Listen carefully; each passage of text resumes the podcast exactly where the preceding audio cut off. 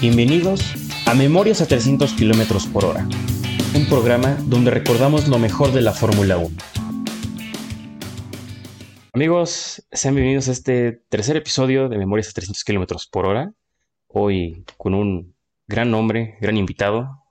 Hoy estamos con con el buen Jorge Rosas. Digo, no sé si gran nombre, o a lo mejor gran nombre en cantidad, porque hay muchos Jorges en el mundo. Sí, sí, sí. Este, bien decían antes de, vamos a ponerle Jorge al niño, ya no, ya la neta conozco muy pocos Jorges de mi edad. Conozco Jorges más grandes que yo. Sí, es que ya cuando te ponen Jorge naces de 40 años.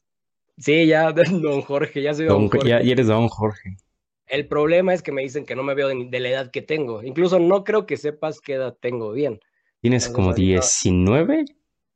Hombre, estás muy lejos, muy lejos. ¿Cuántos años tienes? Bueno, no muy lejos, tampoco muy lejos, pero no tengo 19. Pero a ver, vamos a hacer esto, me presento y ahorita digo mi, mi edad, ¿te oh, parece? Pues bueno, yo soy Jorge Rosas F1, este es mi, mi username, este, pues yo soy fanático del automovilismo en general, ya tiene bastantísimo tiempo. Eh, curiosamente, la Fórmula 1 no fue mi primer este, acercamiento, fueron otras categorías como por ejemplo NASCAR y, y así, la Fórmula 1 empezó a llegar un poquito después, ya a finales de los 2000, como por ahí 2008, que por cierto, pues ya, es que ahí va, yo sí soy un poco más grande, por eso vas a decir, sí, sí, sí, sí, sí quedan las edades un poquito. Entonces me empezó a gustar así, un poquito desde antes por Schumacher, Schumacher es mi piloto favorito, entonces este, me empezó a gustar desde ahí, yo siempre había creado contenido de diferentes cosillas, así que quería desde, desde chiquito como empezar a hablar de todo este, yo ya estudié en la universidad, estudié administración, me, me, puse, bueno, me especialicé en marketing y de ahí pues en toda esa universidad la creación de contenido fue parte de, hablé de música electrónica que me gusta, hablé de, música de rap que, que, también me gusta y hablé de otras cosas. Entonces, este, siempre había sido como ahí todo eso, pero nunca me había sentido como una persona para hablar de Fórmula 1 y jamás había hablado solo, siempre era como medios siempre era como que el medio de música, el medio de esto, el medio del otro. Y hasta la pandemia más o menos empecé este, a hablar de, bueno, poquito antes, empecé con un medio ya especializado en automovilismo que se llama Nación Motor, junto con un amigo, y, este, y de ahí pues fue como, oh, cool, vamos a empezar este, también con lo mío solo, y ahí fue donde empecé con Jorge Rosas F1 y literal empecé a hablar sobre, sobre la Fórmula 1. Y empecé con TikTok, luego de TikTok me fui a Twitch, bueno, Instagram por ahí estaba, y ahorita ando como por YouTube ahí creando un poco de contenido más largo, y ese soy yo, Jorge Rosas, con 26 años. ¡Madre! O sea, naciste en el 95. A ver, a ver, es correcto, soy del 95, el segundo título de Miguel Schumacher. O sea, eres casi 10 años mayor que yo. Exactamente. Muy, créeme que me doy en cuenta en Twitch que literal soy 10 años o hasta más mayor que las personas que, que ahí me apoyan y que están conmigo y jugando y todo. Entonces. Sí, sí, sí. Pero me veo joven, eso es bueno. Sí, o sea, tú aparentas tus 19 años sin pedo. Todavía me piden INE para muchas cosas. Imagínate a mis 26 años. 8 años ya de ser mayor de edad y todavía me siguen pidiendo el INE. Qué cosas. Es correcto, hermano. Pero sí, yo feliz. Este, muchas gracias por la invitación y estoy listo para platicar de todo esto que creo que está muy cool. Está muy cool la serie. Este, cuando me contaste, la verdad dije, ok, me, me gusta la idea, suena bastante diferente y está cool porque creo que también permite ver desde otros ojos, en este caso la Fórmula 1, que así como ahorita ha sido espectacular, también antes ha tenido bastantísimos, este, y ni tan antes, ¿eh? porque también no, tengo 26, no tengo 40 y tal. Sí, sí, sí, que se me hace joven todavía. Y si cuando todo esto era cerro.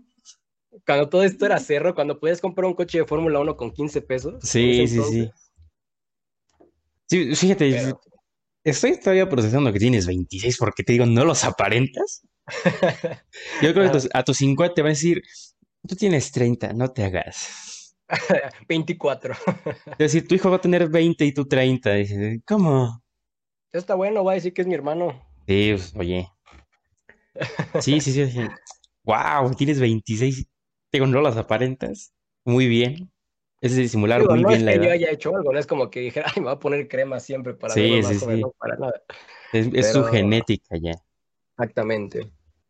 Pues fíjate, sí, igual lo quise, esta sección, este, sí la quise hacer para ver, o con otros ojos la Fórmula 1, ¿sabes? O sea, desde una perspectiva más emotiva, emocional, o sea, cómo la gente la vive la, la categoría, ¿sabes? Porque una cosa es hablar de tus opiniones en los episodios que duran una hora y otra cosa es hablar de, las buenas, de los bonitos recuerdos que te dejó esto, ¿sabes? Sí, sí, creo que eso, eso está, eso está cool porque nadie vive las cosas como de la misma manera, entonces, este, igual compartirlo así, pues aparte de interesante en ciertos, en cierto sentido, también permite como conocer más. Entonces, este, me gusta, me gusta. Sí, sí, sí. Pues mira, vamos a ir empezando, ¿no? Tú, tú dices que más o menos desde 2008 ves la Fórmula 1. 2008 fue mi primera temporada que vi completa, así que literal fue Entonces, la temporada que... Tú tuviste una muy buena primera temporada. Sí, sí, pero complicada, porque pues en ese entonces también ver las carreras era más difícil. Sí, sí, era mucho más difícil. Entonces sí hubo muchas que la neta las veía como en 120, ¿cómo se dice? 120 pixels, no, es 120 cuadros por segundo. Ajá, entonces era horrible, o sea, y encontrarla luego que ver un buen de publicidad y todo. También yo siempre fui, siempre fui fan de los deportes y me pasaba mucho, aunque por eso también empecé como más, me ayudó mucho que me gustaba la, la fórmula, la WWE. Y la WWE me tocaba mucho buscarla en internet justamente, y en ese entonces era como el apogeo de que literal era como la WWE, entonces muchos eventos este, los transmitían en vivo en streaming y todo eso, y ahí empecé como a conocer todo, que existía Roja Directa, que existía esto, que existía sí, Sí, sí. Y la neta, si no fuera por eso, si Fórmula 1 no, se me hubiera hecho más complicado. Si por sí WWE era un poco complicada, Fórmula 1... Sí, sí, siempre fue muy complicado ver la, la WWE sin tener Fox o ESPN en su momento. exactamente. Luego me acuerdo que en México era creo que 52MX, el canal que tenía como cosas de la WWE, que era como de MBS, algo así. Entonces era ah, tener Sí, tener un MBS, una cosa. Te digo, ya está casi que se voy a hablar de los beepers yo y de los, de los Nokia grandotes y nada, tampoco. Date, date, date. Eso, eso, eso para mí es, es una caricia al alma. Para los amantes de la franquicia es una caricia al alma. Nada, sí, súper cool. Y te digo, sí, fue una gran temporada, la neta fue una gran temporada. Sí, sí, sí. Y es una de las razones por las cuales le tengo mucho cariño yo, por ejemplo, a, a Lewis Hamilton. O sea, yo no, yo a mí jamás, Bueno, sí, incluso a veces comparto en las redes como los tweets que tenía antes. Y que fue 2014, 2015, creo que fue los años donde yo sí a Hamilton como que no. O sea, como lo, que lo repudiabas acá. Sí, como que él, que quitarle el dominio a Fettel, que es mi piloto favorito, y luego que él empezara a dominar, fue como, ah, no, estaba más. ¿Qué crees que me pasó lo mismo? Yo empecé a ver a conciencia la Fórmula 1 en 2009, a mis cinco años. Y también te tocó una muy buena, bueno, sí, muy buena temporada. Muy buena, buena entre comillas. Entonces, yo la empiezo a ver y veo que pues, Brown GP es un buen equipo, ¿no? Pero nunca me, me atrajo. Entonces veo el final de temporada y digo, ah, caray, hay un equipo con un torito rojo que me está gustando. Y desde esa temporada, desde la mitad de la temporada de 2009 yo vengo apoyando a Red Bull. Ok, ok, ok. Muchos me dicen, no, güey, es que tú, pues puro checo. Digo, sí, güey, yo también he apoyado a Checo desde que llegó en 2011, ¿sabes? Porque, como siempre se ha hecho, un mexicano nunca deja solo a otro mexicano. Mm, concuerdo. Pero mi escudería top siempre fue Red Bull. Y ya después vino Checo y pues ahí se levantó, ¿no? Ahora, ¿tú cómo viviste ese Brasil 2012, no tú ya siendo de Ferrari. Es que, Eva, y, tocaste dos temas que justo creo que pues, se presta para igual ahí un poquito explicar qué onda. Voy a, voy a empezar con el de Checo y ahorita con el de Ferrari. Va. Eh, pusiste Checo y creo que es el mejor ejemplo que pudiste haber dado en el aspecto de que, aparte de que como mexicano apoyamos, porque la neta yo también soy súper nacionalista. sí, yo también hasta si va a Monterrey, bueno, menos si va a América al Mundial de Clubes, pero si va a Monterrey o si va a Tigres o cualquier otro que no sea América, sí es como de que sí veo los partidos y sí apoyo. Pero sí, América, no, pero bueno, yo soy chiva, yo soy chiva. Ese es punto de aparte. Solo quería como recalcar la parte del nacionalismo, pero también Checo, o sea, le agradezco mucho a Checo el hecho de que a como, y como platicamos al principio, a como era conseguir ver este, streams o ver este, videos pasados de las carreras, eh, de complicado que era antes. Una vez que llega Checo, ponle que 2011 todavía no empezaron a subir más, al menos más noticias, vaya, que incluso las noticias fue la razón por la que empecé como más a la Fórmula 1, sí, sí, porque era que Schumacher esto, que Schumacher el otro, que Schumacher tan, tan, tan, tan. Entonces, este, y ahora era con Checo. En México ya se hablaba más, ya veías que en los noticieros de, de deportes, de pronto ya hablaban de la Fórmula 1, de cómo le fue a Checo, de que Checo esto, que Checo sumó en su primer este, gran premio, a la vez no sumó porque pasó esto, sí, de, de la parte del alerón, entonces era como ya mínimo había noticias, ya entendías, ya no era como de que estabas solo en Twitter y te aparecía que esto y que el otro. y 2012 fue la temporada perfecta en la cual ya tenías la Fórmula 1 en Fox Sports, bueno, este, es más, hasta en Speed, creo que todavía era Speed en ese entonces. Ay, no, no estoy tan O ya era Fox 3, entonces. Sí, algo así era. Pero antes era como Speed nada más, y Speed, por ejemplo, es una era una de las razones en los canales del por qué me gustaba también otras categorías. Por ejemplo, NASCAR, pues era de verlo siempre, y aparte me, era de ir al autódromo, que era la categoría mexicana, que era que mi tocayo era Jorge Getters, y era que el coche de Hot Wheels aquí en México, entonces era como de, ah, qué padre. Y saber que ahora en estos canales que ya pasan como, bueno, que pasaban automovilismo, ya pasan la Fórmula 1, gracias a Checo Pérez, porque gracias a Checo Pérez el interés, como tú dices, subió y la gente pues ya empezó a apoyar más y empezó a ver la Fórmula 1, pues ya le convenía a los canales comprar los derechos de la Fórmula 1, le convenía a los noticieros hablar más de Fórmula 1. Incluso durante, perdón por la interrupción, pero ahora sí entra ese tema, que llegó Canal F1 Latinoamérica. Era un canalzazo que aunque te, el mismo día te charas tres veces el mismo programa a veces que pasaban, porque repetían bastante, aún así lo disfrutabas, porque literal, no lo veías en la noche, pero lo veías en la mañana a Fosaroli con GP1, por ejemplo, ¿no? O veías este... A Mejía con... ¿Cuál era tenía uno, ¿no? Sí, era con... Imagínate, estaba hasta el señor Albert, Albert Fábrega. Hazme el favor. Ah, Albert es un crack. Es, un, crack, es, un, es un periodista que mucho hay que admirar al señor, ¿sabes? Sí, y aparte, como dices, es un periodista, pero a la vez, ese güey fue ingeniero, ese güey estuvo en todos lados. Sí, sí, sí. No nada más fue como. por, yo, yo por eso luego me meto a ver sus tweets y a, investigar y saber qué es lo que hay que saber, porque luego vienes aquí a hablar pendejada y media y. Pues, no es verdad. Sí, muchas personas, o sea, y no digo, o sea, yo por ejemplo respeto mucho la parte de periodismo, como te como les dije al principio, yo estudié administración y mercadotecnia, nada que ver con periodismo, yo creo contenido, yo soy creador de contenido, yo no soy periodista ni nada, incluso en los eventos como de, ay, que la neta yo soy creador de contenido y así, no, yo respeto mucho el periodismo. Sí, y más si es tipo de cosas, ¿sabes? De, ajá, ¿cómo? De, de, automovilismo. A técnicas. Sí, de ah, cosas técnicas. Eh, tienes que saber bastante. Y, eso, y eso mucha gente no lo sabe, pero yo creo que creen que es, que es un deporte en el que puedes saber muchas cosas y a la vez no saber, y a la vez no saber nada. Pero, y más en Fórmula 1, que son autos tan complejos, yo creo que tienes que tener un conocimiento básico en aerodinámica, en ingeniería, en mecánica, en todo eso. Sí, para entenderle, para disfrutarlo, igual para compartirlo, justo. Sí, sí, sí. Eso, eso tienes toda la razón ahí. Sí, sí, sí. No sé si tú has leído ya alguno de los libros que tiene Adrian Newey. Eh, no he leído completo, empecé a leer el de How to Build a Car, que es justamente el, el de la portadita azul y todo. La neta, hay cosas, hay, me gusta mucho leer en la parte deportiva, las biografías y todo eso, y ese libro me empezó a gustar más porque yo admiro mucho a Adrian Newey. O sea, Adrian Newey es esa persona que dice... Sí. Ve lo que hizo con Red Bull esa temporada. Es un maldito loco. Eh, y es, lo es la cosa. Lo hizo esta temporada. Lo hizo con Benetton en algún momento. Lo hizo con McLaren. Lo hizo... Lo hizo con Red Bull en 2012. O sea, literal le dio a Sebastián Vettel. El 2013 le dio un coche que, o sea, Ponle que la temporada no fue la más divertida, pero que ganara y que tuviera esos récords, que pudiera ganar tantas carreras en una sola temporada, que dominara de esa forma, porque era un dominio, bueno, es que a lo mejor lo veo con ojos de, de, amor y de cariño, pero era un dominio impresionante, o sea, no era como el dominio aburrido que llegó a ser de Hamilton. Sí, sí, sí, era como un poquito más competitivo.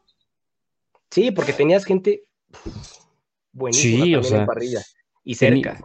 Sí, tenías a un Fernando Alonso y a un Massa en, unos, dos, en uno Ferrari, tenías a un Jenson Button y a un Checo Pérez en 2013, tenías a Hamilton y a Rosberg, que en ese 2013 el Mercedes llegó a ser competitivo en algunas Ganó carreras. Su carrera justo Rosberg. Sí. No te creo que la primera de Rosberg fue en China 2012, si no estoy mal. Fue, sí, perdón, fue la de, no, ganó, ganó este, ay, Dios mío, sí fue en 2012. Sí, ya, espérame. Sí, creo que fue en 2012 porque Fernando quedó segundo. Ajá. Entonces. Sí, creo que sí, entonces. Tener un, tener un Mercedes que literal cuando se fue, no sé, se, fue este Schumacher y literal dejó, dejó el Mercedes que a lo mejor claramente no era el mejor y que Lewis Hamilton pudiera entrar a un equipo, bueno, se fuera un equipo después de estar en un equipo dominador y que justo terminara el año en 2012, que terminara el 2012 ganando ese, ese McLaren y de pronto te vas a un equipo que es, acaba de ganar justo, o sea, que acaba de tener su victoria. La neta fue una apuesta también... Bastante riesgosa. Bastante riesgosa. Y te das cuenta entonces de 2012 lo bueno que fue empezar con tantos ganadores ganadores diferentes, y luego pues. tener nuevos ganadores como justamente Rosberg y Maldonado. Maldonado aparte. O sea, literal, tuviste tantos ganadores en general, tuviste un inicio muy bueno, te das cuenta del nivel que había en ese entonces. Y entraron 2013 que algunos equipos mantuvieron como la misma línea de trabajo, menos McLaren. Por ejemplo, que McLaren se le ocurrió vamos a hacer algo nuevo para, vamos a pelear por el campeonato, vamos a cambiar más del 60% del coche, tenemos nuevo piloto, quintos, sextos lugares. Ni un podio. Complicada temporada ahí. Horrible. Pero sí, sí, sí. La neta, esas temporadas, esas 2012, 2013, como lo mencionas, eran muy buenas. O sea, literal, mínimo ahí, tú puedes pensar como de, ay, no sé si es cierto, no, no ganó este, ah, no, sí ganó ahí o sea, sabías que había diferentes ganadores en ese entonces, cosa que ahorita ya es más fácil como de, ah, no, pues seguro, seguro esa temporada la ganó Hamilton, seguro Hamilton ganó tantos grandes premios, Mercedes tantos grandes premios, estás segurísimo de eso y pues no, claramente no ganó. No, no, no, pues hubo cinco constructores diferentes en cada, creo que los primeros cinco o seis grandes premios. Eran diferentes, pilotos diferentes y todo. Ojalá tengamos una temporada así. Ojalá. Te puedo decir que la podemos tener en los próximos dos o tres años. ¿No crees que en la que viene? ¿No crees que en esta 2000...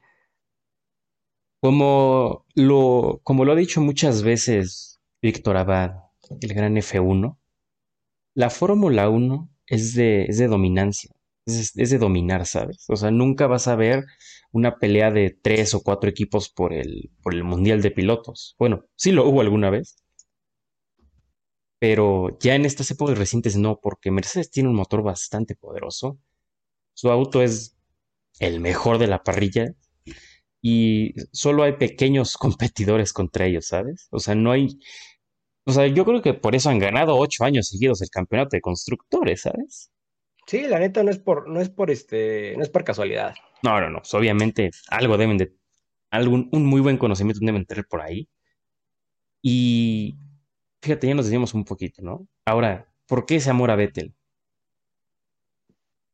Los, esos años, justamente esos años en los cuales este, empecé a, a, ver un poquito más la Fórmula 1. 2008, hay un, hay un, este, bueno, uno de mis videos que voy a grabar, lo era de la sorpresa porque sí lo quiero grabar, este, como así con, eh, sin decir, es hacerme un tatuaje justo en la parte de, de Fórmula 1. Y mi tatuaje tiene que ver con una carrera de 2008 este, que es este, Italia.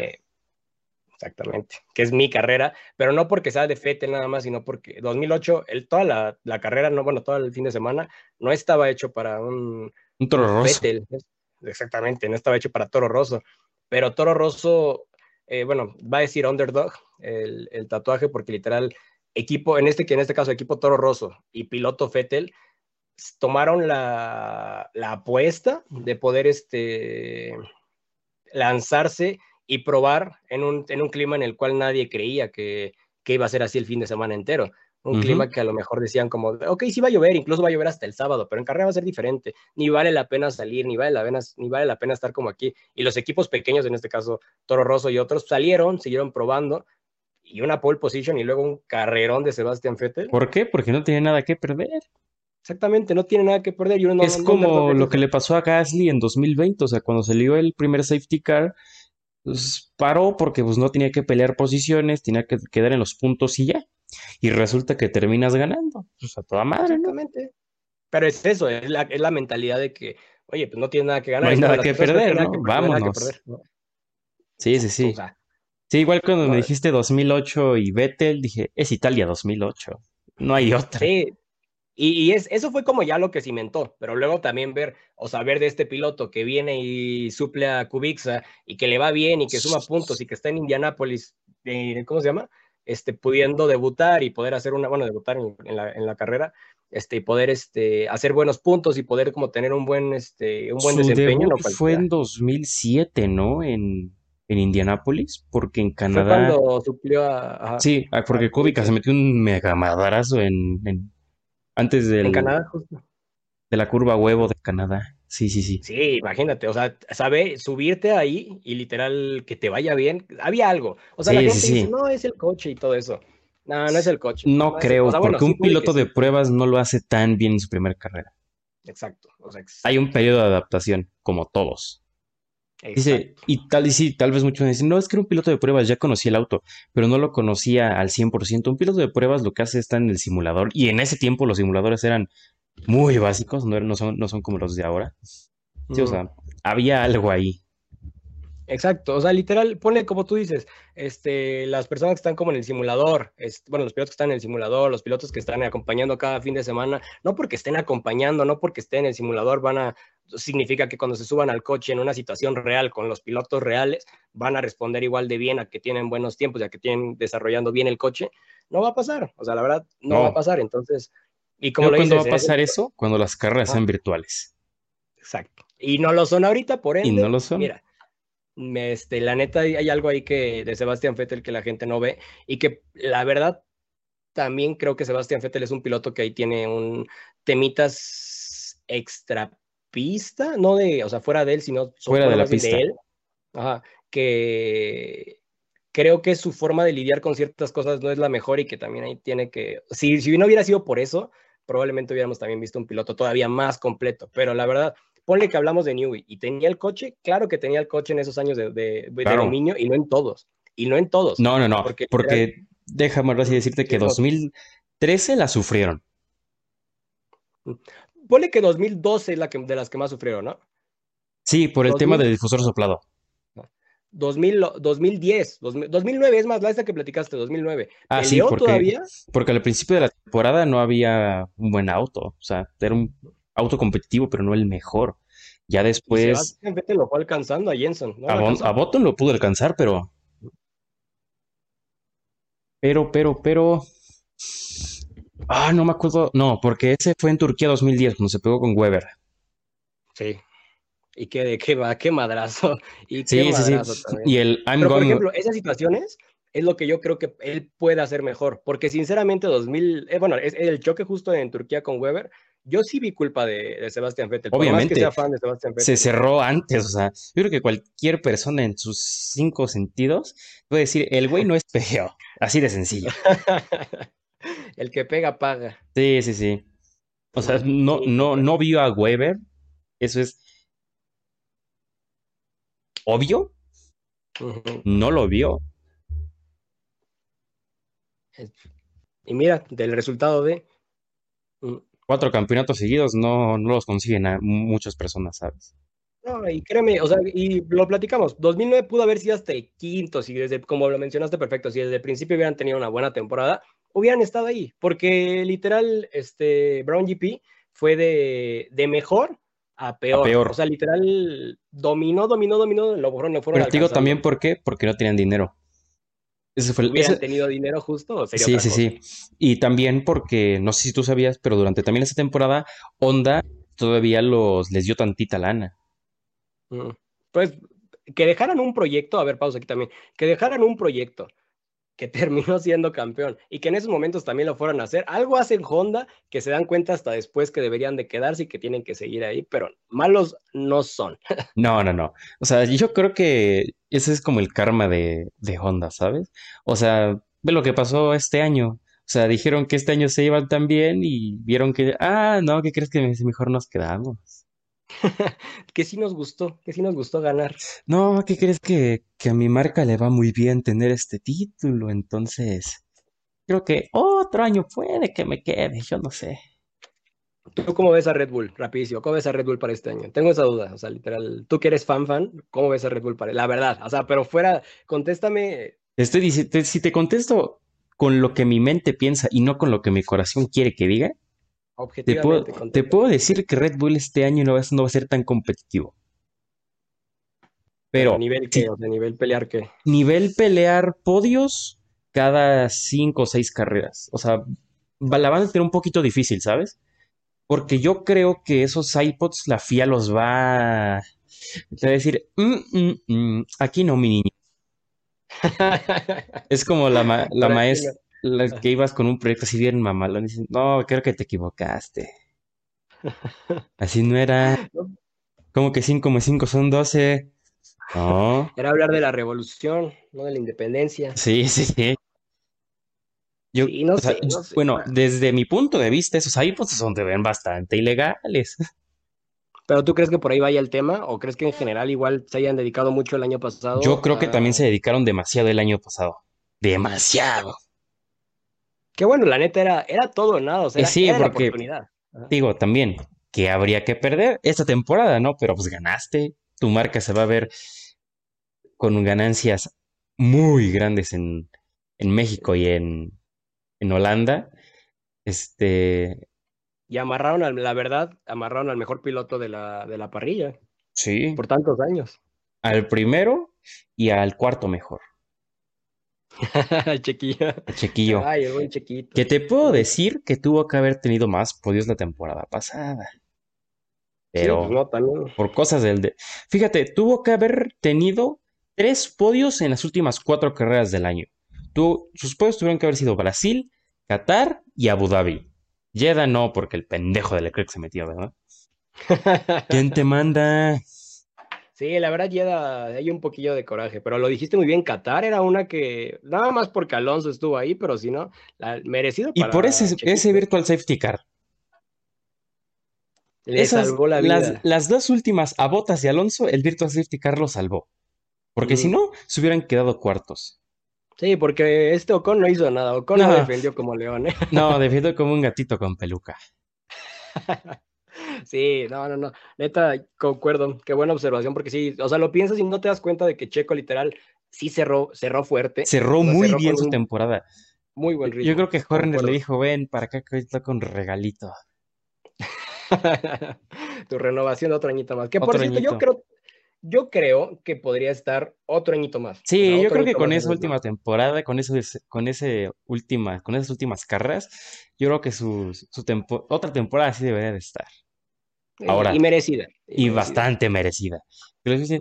No, es cierto, Checo no, no hizo nada. Dice, pues güey, la, cagó en bastantes cosas a, a, principios de año. Y no te voy a decir que no. Pero si ya vienes revisando las últimas siete carreras, no, te la pelaste, mi niño. Obviamente. Y es, un, es otro checo. Desde que, desde que dejó de decir que volveremos más fuertes, ahora sí volvió más fuerte. que era una, era una frasezota. Bueno, sí, es sí, sí. La neta. Y el Never Give Up también. Sí, yo creo que es que es que ahorita lo tocaste perfecto. Si te das cuenta, cerró tan bien porque se notó que aprendió y entendió el coche cuando él era, él junto a Richardo, junto a, a Sainz, por ejemplo, este, son pilotos que venían de otro, pues de otro lado, o sea, literal venían de otro lado, venían de otro equipo y llegar de pronto a este equipo, bueno, a estos equipos con el coche que es una evolución del del año pasado, llegas con desventaja, claramente. Obviamente. Y a comparación de tus compañeros. Sí, sí, sí, obviamente se puede ver en el rendimiento de Richardo la temporada pasada que empezó mal y terminó mejor. O sea, porque no, no, con Richardo no podemos decir que terminó bien porque no terminó bien. Terminó mejor que terminó mejor que como empezó. Sainz se desmadró a Leclerc, quién sabe qué le hicieron. creo que, campeón del mundo. Creo que Leclerc se quedó en Spa 2019 porque de ahí ya no lo he visto. No les digas, no, no, le digas eso, eh, te van a funar. Sí, se van a funar, ¿no? ¿Cómo ven este güey? No, no, no. Por ejemplo, me cae, me cae mejor Sainz, pero creo que igual los dos son muy buenos, pero yo no, soy Sainz, Te puedo decir que yo apoyo mucho a Leclerc porque es un güey que a sus 16 años, en, no, no me acuerdo si fueron 16 o casi, casi 18, bueno, que entre 15 y 18 años, no, no estoy muy seguro.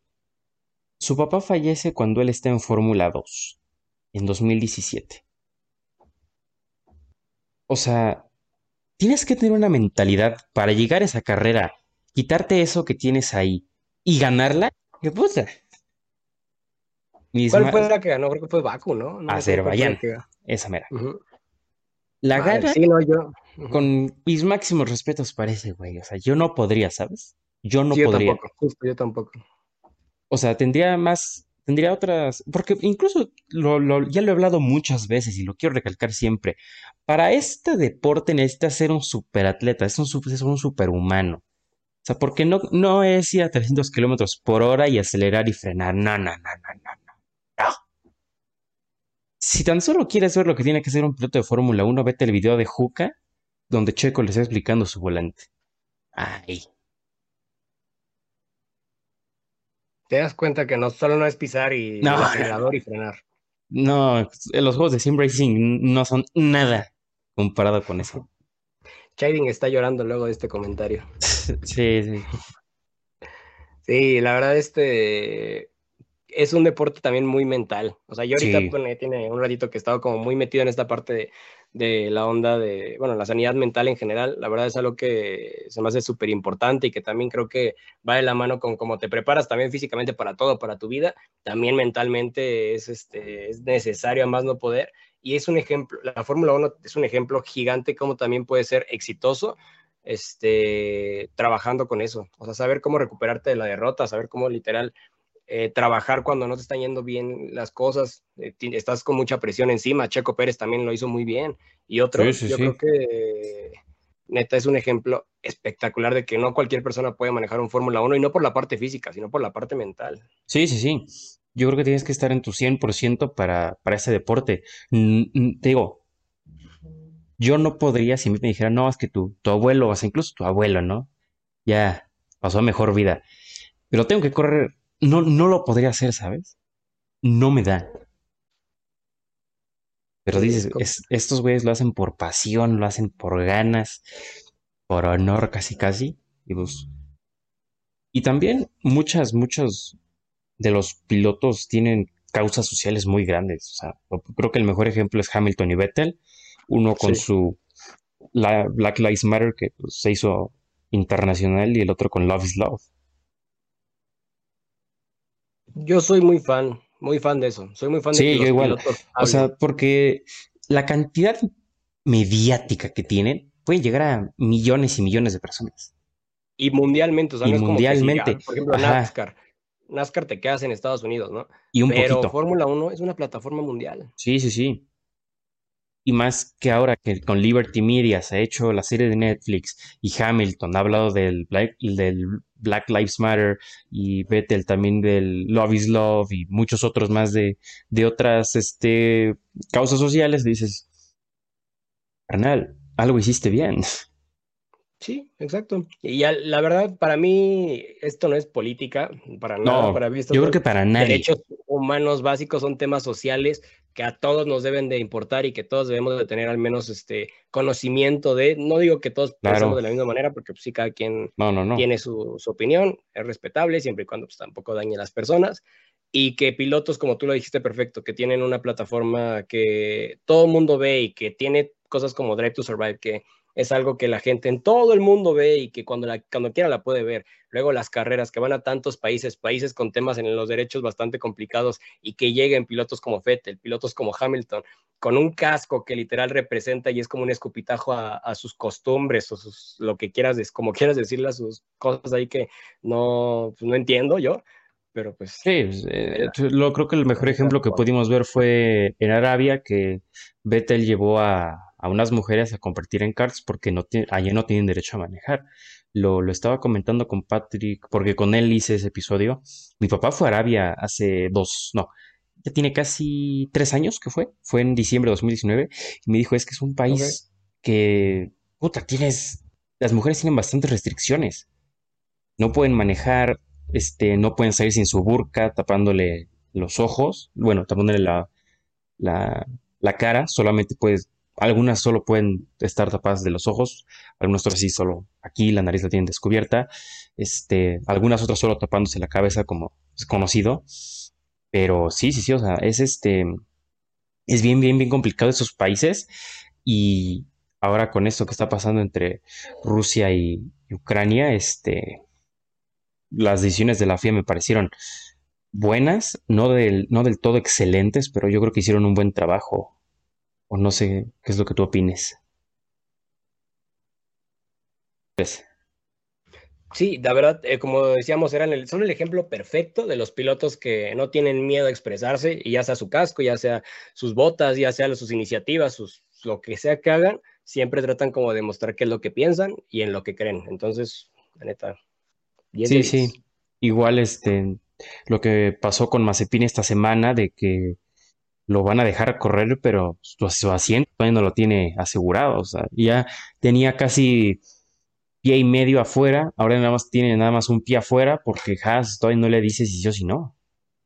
Sí, ahorita literal, puros rumores de que Prieto, de que Prieto iba a decir, de que Pietro Fittipaldi, de que... Sí, en sí, este, aquí este, en Facebook yo me encontré un post de que según ya habían anunciado, me metí a Twitter y Instagram de Haas, obviamente no le dije, oigan, no estén posteando esto, se llama Velocidad al Límite, la página, porque según... Por eso, por eso mejor lee Nación Motor. Sí, abajo vamos a poner los links de, de Nación Motor. Sí, sí, sí, o sea, dice que ya, o sea, según aquí hace tres horas puso que ya se había anunciado y este, mm, obviamente no, es, en sí hasta cortaron la foto de un post de Nikita Mazepin. Sí, yo mira, yo por lo que estuve leyendo, porque estaba igual que tú, de que literal vi eso y fue como de, ah, bueno, porque citaron ahí, creo que era Sky Sports eh, F1 el que según lo dijo, me metí que al Facebook también, que yo también. nada. Nada. Y vi que había una nota pero estaba mal traducida por lo que vi, entonces creo que nada más no entendieron mal, o sea, literal fue una mala traducción y como esas páginas quieren como literal ser los primeros y compartirme y todo, literal les valió y pues, esto. Sí, sí, sí. ¿Qué, otra cosa? Ah, pues sí, o sea, es, es prácticamente eso, o sea, yo creo que sí, y pues, fíjate, Creo que. Mira, por ejemplo, esos temas sí son geopolíticos, son políticos. Eso sí, para que veas. Y sí, sí, sí. Y al final de cuentas, ahí sí, ahí la gente no es como que piense mucho como, ay, no, separen la política. Pues son cosas que se dan. La parte de las opiniones, de las posturas de pilotos, como lo, como lo comentabas de Hamilton, de Fettel, eso está bien, eso es demostrar y usar la plataforma de la que tanto estamos hablando, que es mundial, y poder hacer el cambio desde donde, pues desde donde estás tú, que en este caso eres un piloto de Fórmula 1 que la gente te admira. O sea, Hamilton, que lo conocen en todos lados. En todos lados. la Fórmula 1. Sí, sí, sí. Y fíjate, muchos este, hablan de que es el mejor de todos los tiempos. La, las estadísticas hablan por él, ¿sabes? O sea, yo, yo, ya, yo ya lo pondría a la par con, con Schumacher, Senna, Lauda y todos esos güeyes que son una pinche bestialidad, o que fueron en su momento. Pero yo siempre lo voy a decir y voy a mantener esta postura. El, el, mejor de todos siempre va a ser mi queridísimo Ayrton Senna. No va a haber otro como él. Ni aunque quieras. Va a poder haber Schumacher, va a poder haber Hamilton, pero nunca un Ayrton Senna, ¿sabes? Nunca. Eso, eso está muy cool y qué, qué bueno que defiendes con ese, con ese cariño, con esa pasión. Yo me siento igual, pero con, aunque me siento igual, pero antes de decir quién, pues aquí, aquí tengo mi tacita. Muy bien. Aquí, aquí tengo mi tacita de cena, pero no, para mí no, es para mí, para mí, para mí. No es el mejor de la historia, para mí. Y eso está bien, y eso creo que es lo cool de poder tener como las conversaciones. Sí, también, porque si me dicen, es que Schumacher, también Schumacher, pero para mí siempre va a ser Don Señor Ayrton Senna da Silva. Lo que estoy seguro, y lo que sí lo digo la neta, es como si no hubiera muerto, claramente él hubiera sido el que tiene más, el que tenía más títulos hasta Hamilton. O sea, Hamilton llegaría a romper todo, a batir todo. Sí, sí, sí. porque, porque ni, porque si seamos realistas, Senna se hubiera podido llevar su cuarto hasta quinto mundial. Yo sí lo veía con 5 o 6 a, con... Sí, sí, sí. Se podía llevar hasta el quinto en el 95. Que a mí me hubiera gustado mucho porque le hubiera quitado eh, ese título del más ganador. ¿A quién? A Alan Prost. ¿No te cae bien el Alain Prost? Créeme que no, o sea, por tanta mamá. Me di cuenta de eso, de las personas que tienen como a cena, como su favorito, sí, Prost sí es como villano en ese sentido. y en mi caso me bien. Es como en, en, en, este caso de que los que apoyaron a Verstappen y Hamilton y los que apoyaron a Hamilton y Verstappen en esa temporada, pero para mí este, esas históricas siempre han sido Senna y Prost. Prost es como de, ay, güey, lo que hiciste en el 90 no estuvo bien, perro. Es que, eh, bueno, sí, ahí, pero también lo que hizo Cena, o sea, también la revancha después lo piensas y, bueno, a mí es donde yo pienso de... Sí, ahí sí te, te la mamaste, hijo. Estas son rivalidades, o sea, esas son rivalidades que al final de cuentas, de eso se trata. Sí, y de que ya no me importa si pierdo o no, tú también te jodes, ¿no? Sí, justo, ¿sabes? Eh, casi, casi Cena, antes de estamparse, yo creo que iba así... Y así, iniciándole. es que no, no, no, no puso las las direccionales. No avisó. El, el, el McLaren no traía direccionales y pues. sí, no, es, que fue culpa de Prost porque al momento de cerrar no avisó y. No avisó. también, güey. Sí, pues no, y lo dices perfecto. Sí, sí, sí, Alain Prost es justo esta persona que para ti no es, no es como muy grata. en mi caso, como, por ejemplo, Schumacher tuvo no, no, fue, no fue como uno en específico que digas como de siempre, ¿no? Como lo fue Senna y Prost. Sí, sí, sí. Schumacher fueron unos cuantos, pero por ejemplo, yo, Fernando Alonso, yo no soy tan fan de Fernando Alonso. Yo lo respeto bastante. Es que, ¿qué crees que yo soy? Que, yo, este, soy muy, este, volátil, ¿sabes? porque en su momento me dicen, es que Alonso superó a Schumacher. Pues sí, pero si viste en 2006, Schumacher estuvo a punto del octavo. Si no hubiera sido por por algunos otros altercados, Schumacher hubiera ganado el octavo en 2006. En 2005 Renault sí le dio un carro a Fernando Alonso y o sea, el nano tiene mucho talento todavía. Una joven promesa. Una jovencísima promesa. La neta, ojalá, ojalá pronto pueda ganar más títulos. Sí, sí, sí. o sea, es que si tú me dices eso, o sea, si tú me dices Hakkinen o, o Schumacher, digo que los dos porque no se ve una realidad tan marcada por ejemplo, ahí con Hacking tengo sentimientos encontrados, me cae muy bien. Hacking a mí también. Sí, es de, sí, o sea, es, oh, espero que algún día regrese de su año sabático. espero que algún día diga como ya voy a correr de nuevo. Pero no, no imagínate. te imaginas que de pronto llegue y lo, ahorita para cubrir a Mazepin, ¿no? Sí, sí, sí. ¿Cómo? ¿Hackinen quiere volver? Adelante, pásale, otra joven promesa. Nunca firmó su renuncia. Nunca firmó su retiro. Sí, sí, sí. Sí, por ejemplo, él, me caía muy bien, pero por ejemplo, él es de esos pilotos que ya tenían años en la Fórmula 1 antes de llegar a ser campeón y que son esas esperanzas que ves a un Checo, ves a un Ricciardo, ves a esos pilotos que ya llevan años y que podrían y que les hace falta un carro competitivo. Exacto. Y yo creo que Hakkinen por eso él me gustan mucho las historias de los pilotos que, bueno, pilotos y deportistas en general, que le lucharon, que literal tuvieron la tuvieron complicado todo y que pues supieron como lograr lo que querían. Y esos, son pilotos. Nico Rosberg también es de mis pilotos que más cariño le tengo. Por eso, ese tipo de cosas. También, o sea, Nunca se dieron por vencidos. Y tuvieron todo en contra. O sea, antes de 2012, antes de todo esto, antes de que tuvieran el coche ganador Mercedes, Nico Rosberg estuvo como pelota de ping pong ahí tratando de poder este, tener buenos resultados, pero nada más no se le daban. Sí, sí, sí. Pues mira, me dio mucho gusto que me platicaras todo esto. Una mejor forma de conocerte ahora sí antes de tener el episodio bueno. Ahora sí, el, que cuenta. Pero sí, mira. Muchas gracias por tu tiempo. Eh, ¿Dónde te, te, pueden, te podemos seguir? ¿Dónde te, ¿Dónde te, encuentras? No, al revés. Muchas gracias a, gracias a ti, Emi, gracias de verdad por la invitación y pues por poder platicar acá de todo esto, que justo son temas curiosos. Normalmente se habla como de lo que pasó en la semana y hablar sí, sí, más para atrás. La neta está bastante, bastante interesante. Pues yo soy Jorge Rosas, mis redes sociales son Jorge Rosas F1 en todos lados, o sea, en todos lados. Entonces, este, ahí me pueden encontrar. Estoy en Twitch, estoy en YouTube, estoy en TikTok, estoy en Instagram, en Twitter y creo que ya.